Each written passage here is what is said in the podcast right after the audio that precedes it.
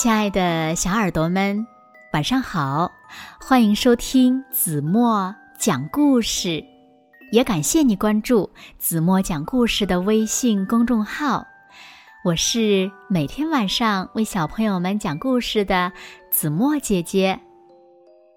今天呀，子墨要为小朋友们讲的故事呢，名字叫做《江布郎和夜半猫》。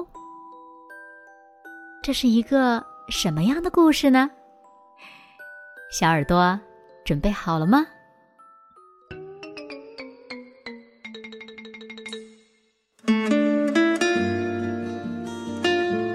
露丝太太的丈夫很久以前就去世了。一直以来呢，他和一只叫江布郎的小狗住在一起。江布郎非常爱露丝太太，他把她照顾的无微不至。夏天，他陪着她坐在梨树下读书乘凉；冬天，他坐在壁炉旁边，看着她打盹儿。一年一年，他时时刻刻都陪伴着露丝太太。江布郎。我们这样呀，刚刚好，就我们俩，我和你。露丝太太常常这样说。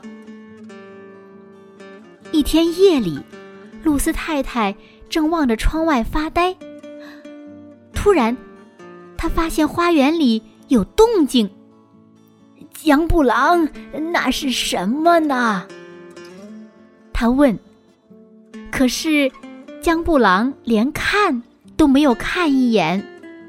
哎，瞧，就在那儿，啊，好像是一只猫呢。露丝太太接着说：“我可没有看到什么猫。”江布郎哼哼着说：“哎呀，肯定是猫。”哎，走，我们呀去给他倒些牛奶。我才不去呢，那里根本就没有猫。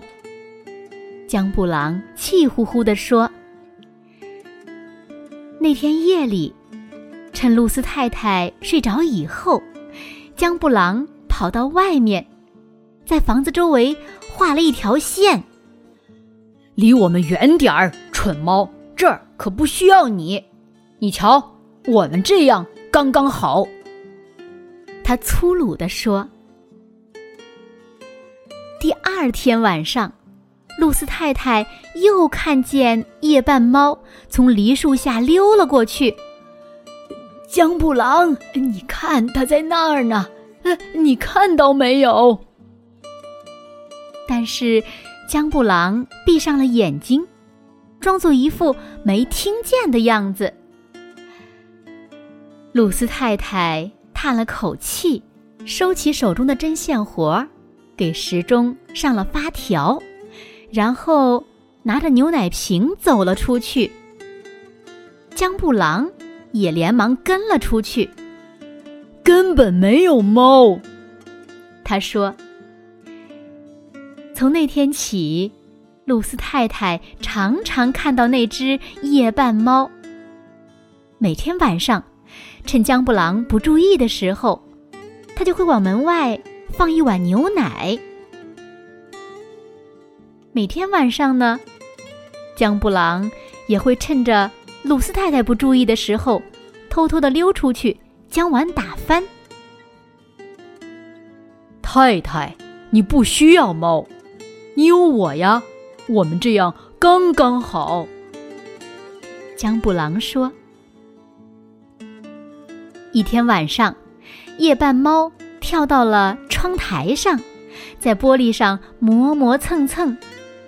它的眼睛像明亮的灯火一样，皮毛在夜光下闪闪发光。你看，江布郎，它好漂亮呀！”我们让他进来吧。才不呢！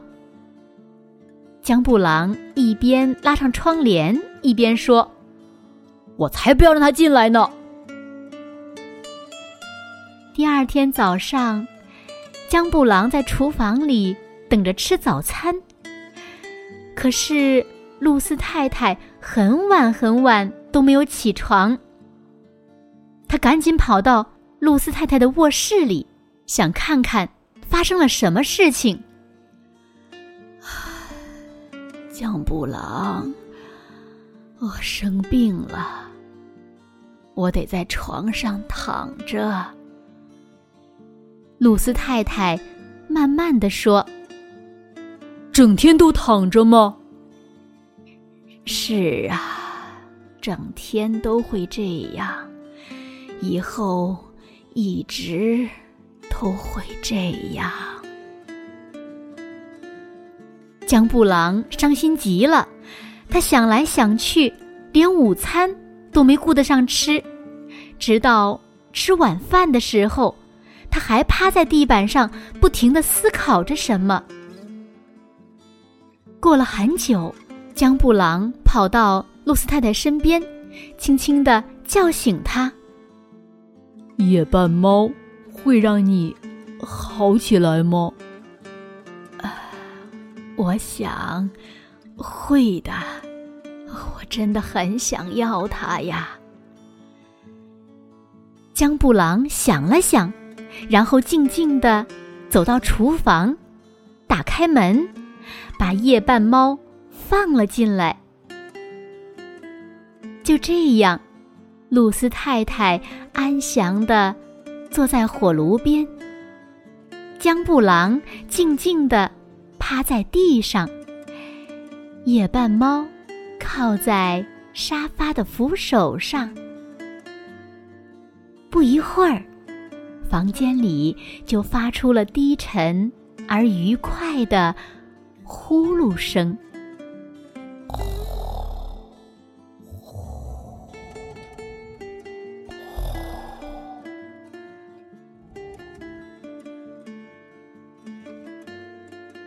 好了，亲爱的小耳朵们，今天的故事呀，子墨就为大家讲到这里了。那小朋友们，你们是喜欢小猫呢，还是喜欢小狗呢？喜欢什么样的小猫和什么样的小狗呢？快快留言告诉子墨姐姐吧。那今天就到这里了，明天晚上八点半再见喽。现在睡觉时间到了。请小朋友们轻轻的闭上眼睛，一起进入甜蜜的梦乡啦！完了。